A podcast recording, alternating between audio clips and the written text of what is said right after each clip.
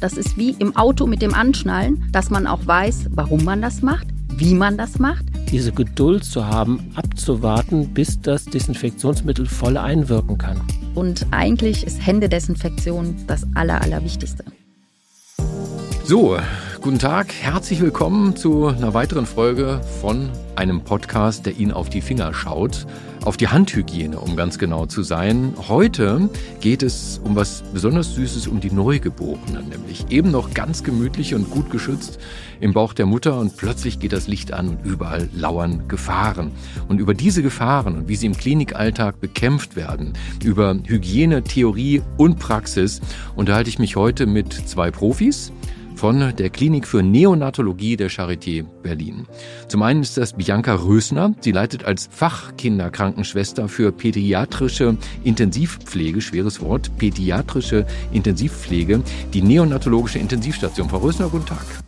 Guten Tag. Und zum anderen ist das ein Facharzt für Kinderheilkunde, der Vizedirektor der Klinik für Neonatologie, Professor Dr. Christoph Dahmer. Guten Tag auch Ihnen. Hallo, guten Tag. Schön, dass Sie bei uns sind. So, ich habe gelernt, Sie sind beide Hygieneärzte, auch Sie, Frau Rösner, richtig? Genau, das Wie kann stimmt. das sein? Ja, weil man Hygiene nur im multiprofessionellen Team organisieren kann und leben kann und jeder muss das machen und das ist halt ganz, ganz wichtig. Aber Sie sind doch keine Ärztin.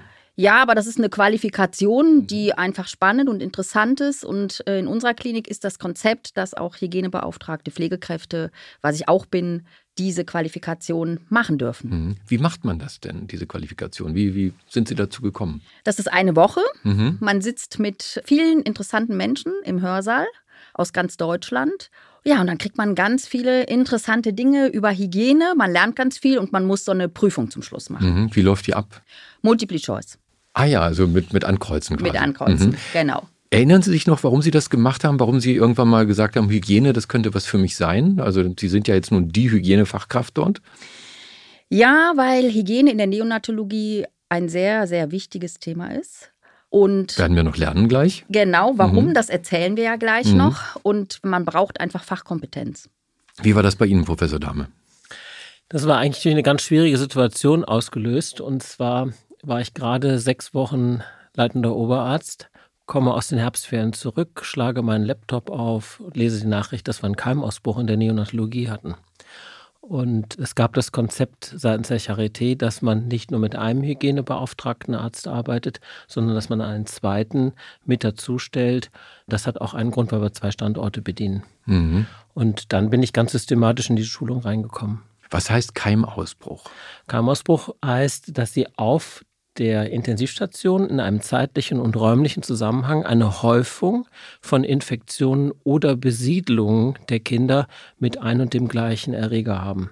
Das heißt, dann müssen Sie davon ausgehen, dass Sie eine, wir nennen das horizontale, also eine Transmission, eine Übertragung des Erregers von einem auf den anderen Patienten haben. Und dann müssen Sie anfangen, die Fehlerquelle zu suchen. Sind das die berühmten Krankenhauskeime? Den, der Volksmund spricht immer von Krankenhauskeime. Er kennt vielleicht noch das Wort multiresistent. Ist es sowas gewesen?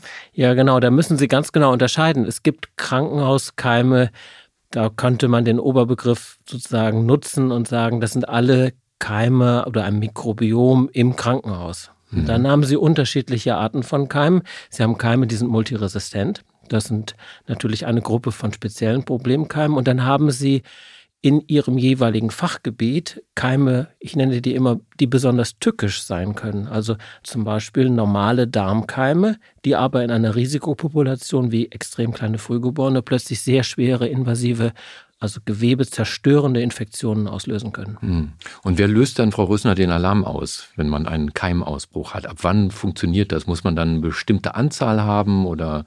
Ja, das ist so. Also wir untersuchen halt ganz, ganz viel. Und dann Mhm. finden wir natürlich auch immer ganz viel. Mhm. Ne? Also wir streichen die Kinder zweimal die Woche ab. Und wenn man mehr als zwei Infektionen hat, dann setzen wir uns zusammen und schauen, ja, was ist los? Haben wir ein Problem oder haben wir vielleicht auch keins? Und das machen wir dann halt alle gemeinsam. Also Pflege, Ärzte und die Kolleginnen aus dem Hygieneinstitut. Dann nehmen Sie uns doch mal mit auf Station und für alle, die weder Latein noch Griechisch hatten in der Schule, sollten wir gleich mal dieses Fremdwort abräumen. Neonatologie, Professor Dahme, was war das nochmal? Genau, das ist die Lehre sozusagen des Neugeborenen und bei den Neugeborenen gibt es dann unterschiedliche Gruppen von Patienten. Einmal die Frühgeborenen, da gibt es unterschiedliche Grade der Frühgeburtlichkeit, die Sie definieren können. Sie können das nach Gewicht definieren. Und dann gibt es aber auch kranke Reifgeborene und um die kümmern wir uns auf der Intensivstation auch. Um die Geburt selbst kümmern Sie sich nicht? Nein, wir stehen also sozusagen direkt neben dem Geburtsmediziner mhm. und sobald das Kind aus dem Mutterleib heraus ist und irgendeine Art von Hilfe braucht, dann sind wir da. Die Frage mag Ihnen jetzt naiv vorkommen, Frau Rösner, aber was genau sind Ihre Aufgaben auf Station? Ja, ich bin ja Stationsleitung. Ich mache ganz viel Management. Äh, bei uns arbeiten 60 Pflegekräfte. Mhm. Und Zu jeder Schicht sind es 60? Nein. Ja, das wäre ein Traum. Ja. Vielleicht haben wir es ja irgendwann mal. Ja. Also im Insgesamt sind es 60 mhm. im Schichtbetrieb, mhm. genau. Und ich organisiere den Ablauf, die Strukturen, unterstütze und vieles mehr. Sie leiten die Intensivstation der Kinderklinik. Ist es eigentlich das, was der Volksmund Frühchenstation nennt oder geht es darüber hinaus?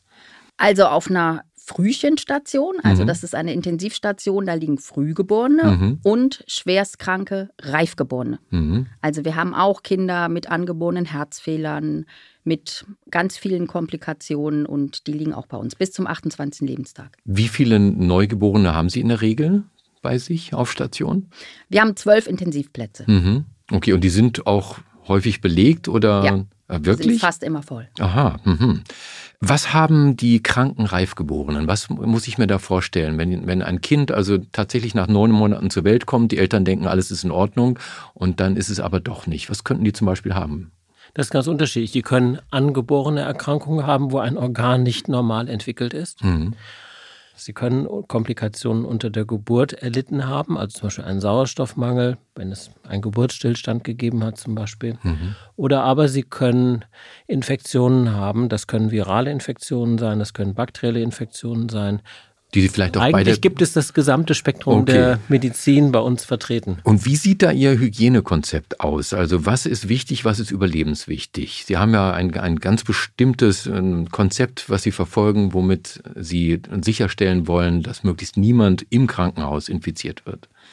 Also das ist ein Konzept, was sich aus einem riesen Portfolio zusammensetzt. Also das Einfachste sind immer die zehn Finger und das Wichtigste auch. Zehn Finger brauchen wir zur Händedesinfektion. Und die müssen gut desinfiziert sein. Und die Voraussetzung ist, dass man das kann. Das ist wie im Auto mit dem Anschnallen, dass man auch weiß, warum man das macht, wie man das macht und welche Indikation man macht. Weil nicht immer ist Desinfektion nötig. Und wenn ich das zum falschen Zeitpunkt mache, dann macht es auch gar keinen Sinn. Das heißt, wir müssen alle Schulen aufklären. Und da haben wir ganz, ganz viele Konzepte. Nun würde ich denken, so sich die Hände zu desinfizieren, das haben wir ja eigentlich alle gelernt jetzt während der Corona-Zeit. Machen Sie was anderes als der Normalmensch? Ja, weil Hände desinfizieren und Hände desinfizieren ist ein Riesenunterschied. Mhm. Weil man kann es gut machen und man kann es auch so machen, dass man viele, wir nennen das Benetzungslücken hat. Das heißt, man vergisst den Daumen. Mhm. Man vergisst die Fingernägel. Oder man vergisst, bei uns ist es ganz wichtig, dass wir bis zum Ellenbogen desinfizieren, weil wir ja mit den Händen in den Inkubator, in den Brutkasten reingehen. Und wenn man das vergisst, dann hat man Benetzungslücken und dann hat man ein Restrisiko. Und das üben wir. Das üben wir auch mit den Eltern. Die Eltern sind also auch ganz, ganz wichtig und die müssen auch sehr gute Hände-Compliance haben. Die Eltern, da werden wir auch gleich noch zu kommen. Ähm, Herr Dahme, zunächst mal, dieses ganze System, das die Hygiene überwacht und monitort in verschiedenen Kliniken, trägt den schönen Namen KISS. Wir haben eine Podcast-Folge, wo es nur um KISS geht. Bei Ihnen greift das spezielle System NeoKISS. Genau, also wir haben das sozusagen auf die Risikopopulation adaptiert mhm. und fokussieren dabei auf die Kinder mit einem Geburtsgewicht unter 1800 Gramm in einer ganz besonderen Art und Weise.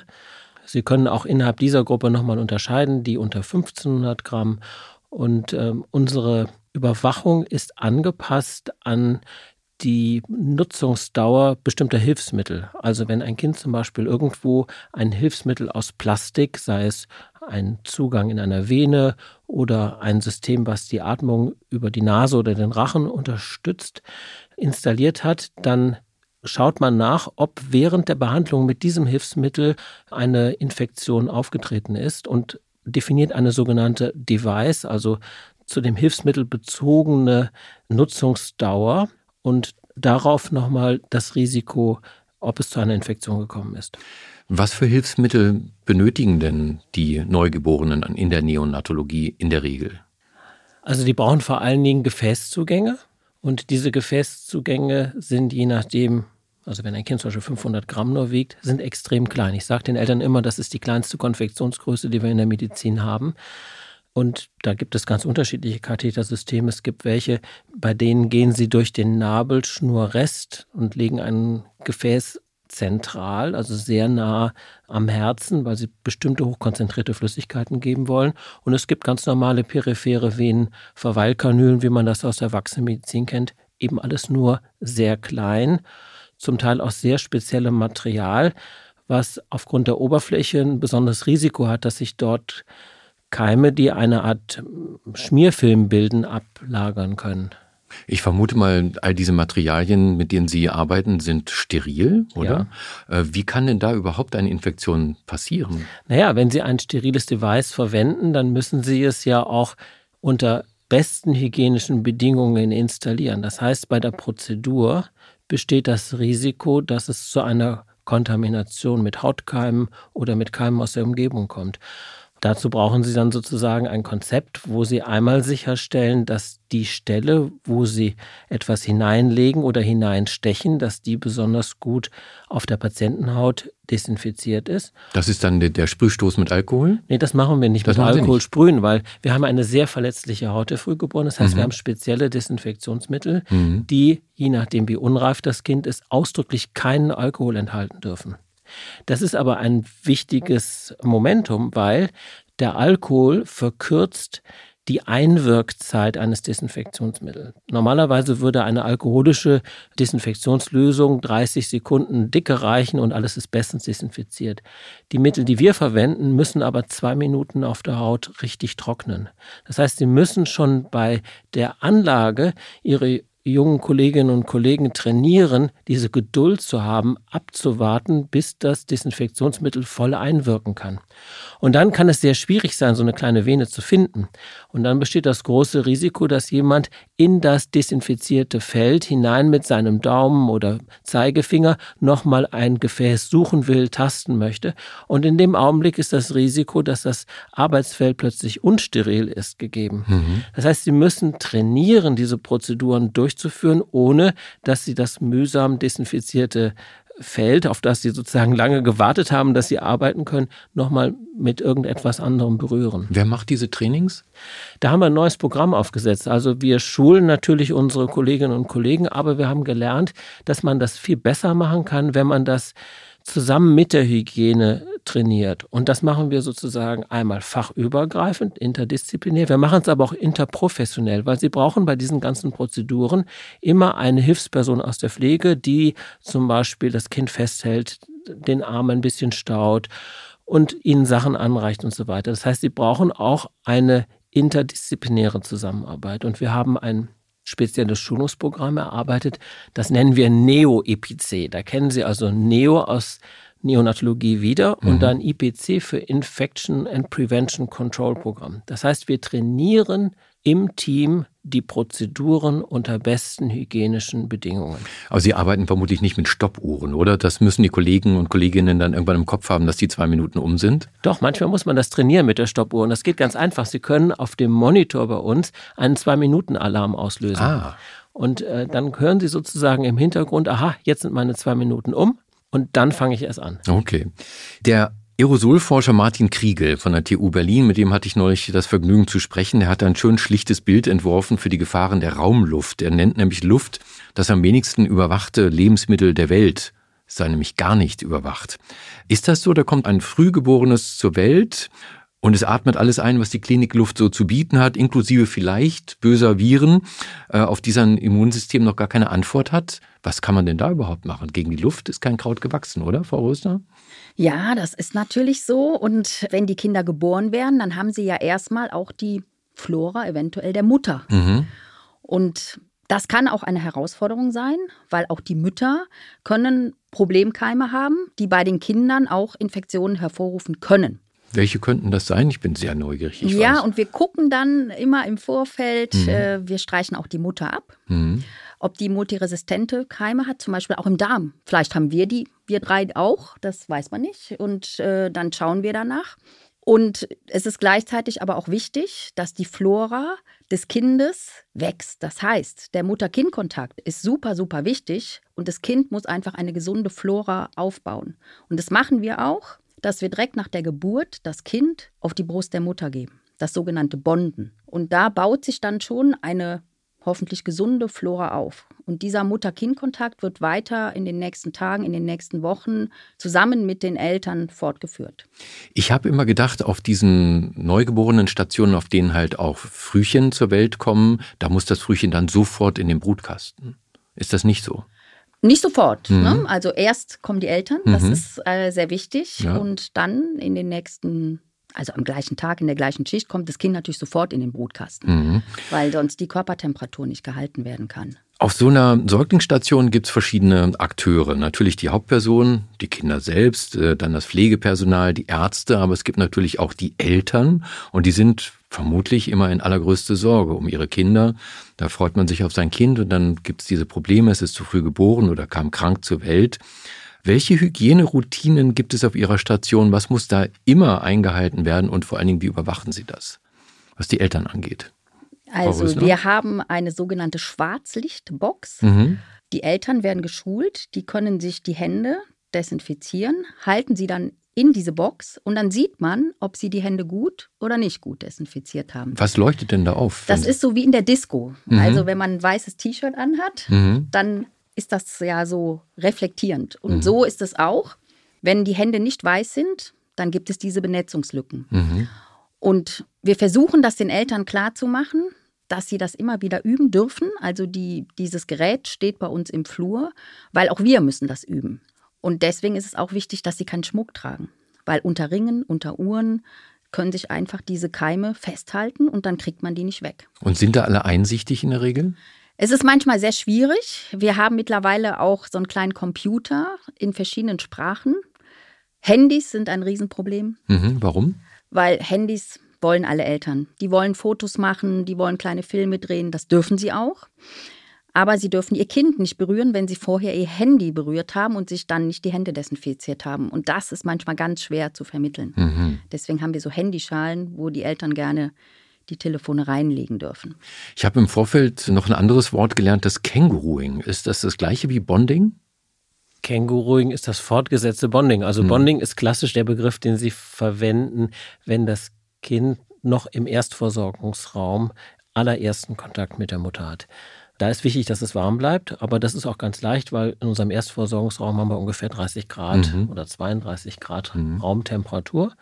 Und Kängurooing ist dann fortgesetzt auf der Station. Also jedes noch so kleine Frühchen und auch egal was es für Katheter hat, darf raus auf die Brust der Mutter und sollte das auch machen, weil das hat den Vorteil, dass das Kind wiederholt mit dem Mikrobiom der Mutter in Kontakt kommt. Das heißt, es ist eine Chance, so ein bisschen die Krankenhausflora die es sonst im Inkubator hat, zu verdrängen, würde ich mal sagen. Mhm, weil das Mikrobiom der Mutter dann quasi auf das Kind übergeht und es schützt. Zumindest ist es dann irgendwie gemeinsam im Kontakt und Keime ringen ja sozusagen immer um eine Vormachtstellung auf irgendeiner guten Position und die Haut ist eine gute Position. Mhm. Und wir wissen aus systematischen Untersuchungen, dass die Kinder ganz am Anfang mit ganz wenig Keimen besiedelt sind und danach wird es ganz vielfältig und divers, das Mikrobiom. Und da muss man halt aufpassen, dass nicht die Krankenhauskeime so die Überhand gewinnen. Und äh, da gibt es systematische Untersuchungen, die zeigen, dass man das mit dem Känguruing sehr gut beherrschen oder verdrängen kann. Das heißt also, die Gebärmutter ist vergleichsweise keimfrei, wenn man es vergleicht mit der Welt draußen. Ja. Mhm. Das ist doch ganz schön. Brauchen Eltern einen Schutzanzug bei Ihnen auf der Station oder wie laufen die da rum, Frau Rösner? Nein, also das war, glaube ich, früher mal so, dass man Schutzanzüge hatte oder auch Überschuhe. Das Wichtigste sind die Zehnfinger, die Händedesinfektion, kein Schmuck, keine Handys, keine künstlichen das, Nägel. Keine Nägel. Nägel ist ein Riesenproblem. Warum? Weil unter den Nägeln können sich Pilze bilden. Ah. Und es ist ja sehr beliebt, dass mhm. man in die Nagelstudios geht und sich sehr lange Nägel, das ist auch nicht gut, das führt zu Verletzungen. Also die Nägel müssen bis auf die Kuppe gekürzt sein. Und egal wie die Nägel sind, lackiert, geklebt und ich weiß gar nicht, wie viele Varianten es da gibt, keine Nägel. Und das ist manchmal eine Riesenherausforderung. Mhm. Wer überwacht das? Sind das die jeweiligen äh, Pflegemitarbeiter und Mitarbeiterinnen auf Station? Ja. Ja. Also die arbeiten dann direkt mit den Eltern und sagen, pass auf, ihr seid hier noch nicht vollständig desinfiziert, ihr müsst noch das und das machen. Genau. Na, manchmal ist das so, dass wir ja vor der Geburt schon die Eltern beraten. Mhm. Und wenn ich das bei der Mutter sehe, dass sie künstliche Nägel hat, dann weise ich schon darauf hin und sage, dass das eigentlich entfernt werden muss, weil sonst wäre die Konsequenz, dass man auf der neugeborenen Intensivstation das eigene Kind nur mit Handschuhen anfassen darf. Mhm. Und das wäre total ungünstig, weil das Kind braucht diesen direkten Hautkontakt. Mhm. Wollte ich auch gerade sagen, Handschuhe sind keine Alternative? Handschuhe haben auch einen riesen Nachteil, weil Mhm. viele fühlen sich mit Handschuhen immer steril. Und Ja. das ist natürlich nicht so. Man Mhm. berührt dann vielleicht mal einen Stuhl oder irgendwas anderes und eigentlich ist Händedesinfektion das Aller, Allerwichtigste. Wie ist das nun, wenn ein äh, Neugeborenes bei Ihnen auf der Station von den Eltern in den Arm genommen wird? Sie sagen, das kann auch passieren, wenn es einen Katheter trägt. Sind das dann wirklich winzige kleine Menschen, die vielleicht ganz viele Schläuche haben, die in irgendwelche Geräte führen? Muss Ja. ich mir das so vorstellen? Ja. Und was machen diese Geräte? Was, was haben Sie da alles? Das ist ganz vielfältig. Das können ganz einfache Infusionspumpen sein, Perfusoren. Mhm. Dann sind das ähm, Zugänge, die in die Venen gehen. Mhm. Das können aber auch ein Beatmungsschlauch sein oder ein Schlauch, der zur Atemunterstützung in der Nase oder im Rachen liegt.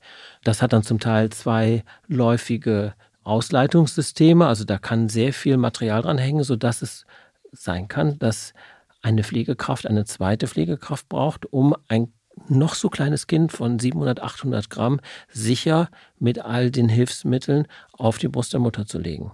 Und das sind immer Indikatoren eigentlich, wie gut man im Team arbeiten muss, weil dann müssen die Uhrzeiten abgestimmt werden. Känguruen geht dann auch nicht einfach mal so für eine Viertelstunde, dann müssen sie sich eine Stunde oder zwei Zeit nehmen. Und das besprechen wir mit den Eltern. Und die Pflegekräfte untereinander besprechen das auch miteinander, wie sie sozusagen eine so komplexe, zum Teil ja nicht ganz risikofreie Prozedur handeln sollten. Und diese ganzen, wie nennt man das denn, diese ganzen Einlassstellen am Kind? Wie nennen Sie das? Was ist der, Funktionsstelle. aha, sagen Sie es nochmal? Die Funktionsstelle. Punktionsstelle. Das sind alles quasi auch Quellen, wo man im Prinzip, wenn man nicht aufpasst, das Kind infizieren kann. Genau, und deswegen werden die bei uns so fixiert, dass man zum Beispiel die Eintrittsstelle jederzeit sehen kann. Wir Mhm. haben durchsichtige Pflasterverbände, wo sie von außen durch so eine Art Folie quasi auf die Punktionsstelle schauen können und sehen können, ist da eine Rötung, ist da eine Eiterbildung, läuft da vielleicht am Katheter irgendetwas parallel, läuft Blut zurück und dann müssen sie die entsprechenden Entscheidungen treffen, wie sie das weiter sauber hygienisch behandeln. Mhm. Da kann man, kann ich noch mal Ja. ergänzen auch, weil wir haben ja eben drüber gesprochen, was hat sich vielleicht auch verbessert und natürlich hat sich auch Material verbessert. Also in den letzten 20 Jahren haben wir viel bessere Materialien bekommen. Kleine Pflaster gab es früher gar nicht. Und das hilft natürlich auch. Ne? Also da kommt ganz viel zu sagen. Personal braucht man natürlich auch genügend, aber auch Materialien sind sehr, sehr wichtig. Das wäre meine nächste Frage auch tatsächlich gewesen, die Personalsituation, Frau Rösner. Sie leiten nun diese Station, die Intensivstation der Neonatologie. Wie viele Leute hätten Sie denn gerne, um die Arbeit noch besser zu machen, als Sie sie ohnehin schon machen können? Ja, gern das Doppelte. Ah, wirklich? Pflegepersonal, ich glaube, das ist ja ein Riesenthema, besonders seit Corona, ähm, hat ganz viel Luft nach oben. Es gibt nicht genug Pflegepersonal.